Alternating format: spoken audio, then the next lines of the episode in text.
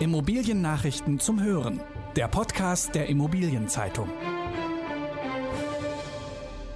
Renditechancen in der Provinz. ECE lässt Wohnungsbau in München vorerst platzen. 2021 könnte ein Rekordjahr für Immobilien werden. Diese Folge wird gesponsert von Dres und Sommer. Mitlaufen oder vorangehen? Als Projektleiterin bei Dres und Sommer bestimmen Sie Ihren Erfolgskurs selbst mit innovativen Tools und führenden Methoden. Bewerben Sie sich jetzt beim führenden Beratungs-, Planungs- und Projektmanagementunternehmen karriere-dreso.com. Renditechancen in der Provinz. Abseits der deutschen Metropolen stemmen sich Kleinstädte gegen Bevölkerungsverlust und Bedeutungslosigkeit. Und in manchen Wohnungsmärkten auf dem flachen Land lassen sich erstaunlich hohe Renditen erzielen. Lokale Macher realisieren dort Projekte, die die Standorte nach vorne bringen. Eine Datenerhebung über die Immobilienmärkte der vielen kleinen Städte in Deutschland gab es bisher nicht. Anfang Dezember veröffentlichte die SIM-Gruppe, ein Immobilieninvestor mit Fokus auf Kleinstädte, eine erste Studie zu Wohnungsimmobilienmärkten deutscher Kommunen zwischen 2500 und 80.000 Einwohnern. Das Ergebnis. In einigen kleinen Gemeinden, vor allem im Berliner Umland, sind Renditen von mehr als 10% möglich. Doch auch im Westen der Republik gibt es Dörfer und Städtchen, in denen der Wohnungsmarkt geringe Risiken und hohe Erträge bringt. Das gilt vor allem in Baden-Württemberg und Bayern. Mehr dazu, welche Immobilienchancen gerade kleine Städte bieten, lesen Sie in der aktuellen Ausgabe der Immobilienzeitung unter dem Titel Zukunftsträume für ländliche Räume. Rohrer Hausverwaltung will Pleite abwenden. Strukturelle Branchenprobleme und ein zu schnelles, teilweise unwirtschaftliches Wachstum haben die Münchner Hausverwaltung W. Rohrer und Sohn in Existenznot gebracht.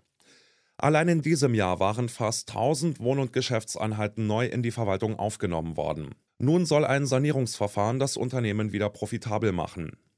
Nach Meinung der geschäftsführenden Gesellschafterin Andrea Rohrer-Keußen wird Rohrer kein Einzelfall bleiben.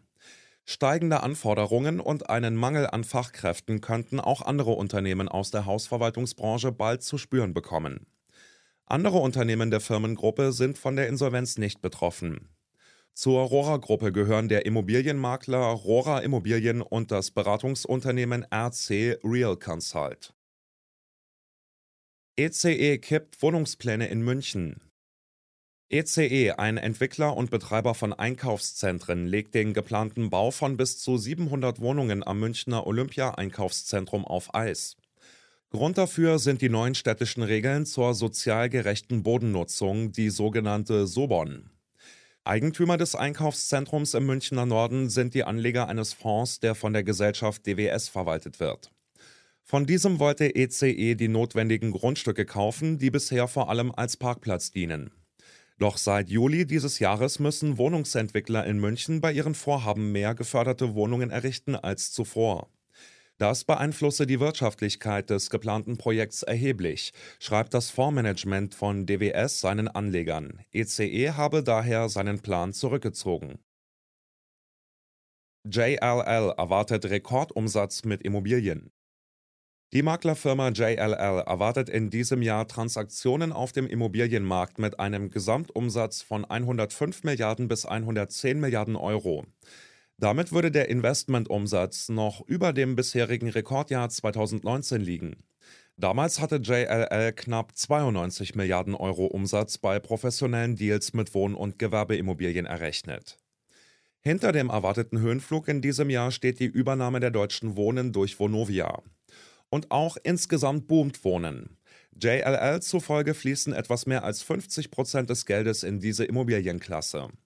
Für das anstehende Jahr sagen die Analysten weiter gute Aussichten voraus. Das Nullzinsumfeld stabilisiere die Nachfrage nach Immobilien, heißt es. Mehr Aufmerksamkeit dürfte es demzufolge für Quartiere geben, und auch für Büros würden sich die Negativschlagzeilen nicht bewahrheiten. Am grundsätzlich starken Investoreninteresse an Büros habe sich nichts geändert, so JLL. Scheu werden Investoren derzeit offenbar nur bei Handelsimmobilien. Der Transaktionsumsatz in diesem Segment dürfte 2021 um knapp 25 Prozent sinken. Start für Löwitz-Quartier in Leipzig. Am Leipziger Hauptbahnhof sind die Tiefbauarbeiten für das Löwitz-Quartier angelaufen. Drei Hamburger Unternehmen planen auf dem mehr als 10 Hektar großen Areal ein gemischt genutztes Quartier. Vorgesehen sind bis zu 550 Wohnungen, ein knappes Drittel davon öffentlich gefördert. Ein Büroturm mit 13 Stockwerken soll an der nördlichen Spitze des Geländes ein sichtbares Signal auch für einfahrende Zugreisende setzen. Zum Bauprogramm gehört auch ein städtisches Gymnasium. Mehr als eine halbe Milliarde Euro wollen die Investoren in den Bau stecken. Von der ursprünglichen Bebauung bleiben nur zwei denkmalgeschützte Zoll- und Abfertigungsgebäude aus dem frühen 20. Jahrhundert stehen. In gut fünf Jahren soll das Löwitz-Quartier komplett fertig sein. Ex-Banker plant eine Kette von Modekaufhäusern. Trotz insgesamt schlechter Rahmenbedingungen für den stationären Modehandel plant Friedrich Wilhelm Göbel eine Kette von Modekaufhäusern. Der Modeunternehmer hat dafür den Betrieb des Modehauses Küster in Main in Rheinland-Pfalz gekauft. Die Immobilie wird er von den ehemaligen Küster-Eigentümern mieten.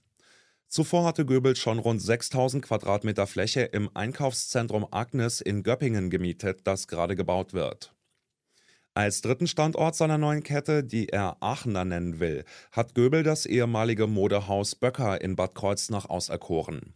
Bis Ende des kommenden Jahres soll Aachener bereits sechs Filialen haben.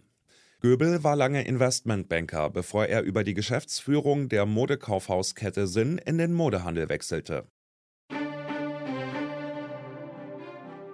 In der kommenden Folge des IZ-Podcast beschreiben Nachwuchskräfte der Immobilienwirtschaft ihre Wünsche und Erwartungen für die Zukunft. Das waren die wichtigsten Schlagzeilen der Woche aus der Immobilienbranche. Redaktion Christina Petzey, Ulrich Schüppler und Christoph von Schwanenflug. Alle News gibt es zum Nachlesen in der aktuellen Ausgabe der Immobilienzeitung. Jetzt 10 Euro sparen mit dem Schnupperabo. Mehr Infos unter iz.de slash Schnupperabo.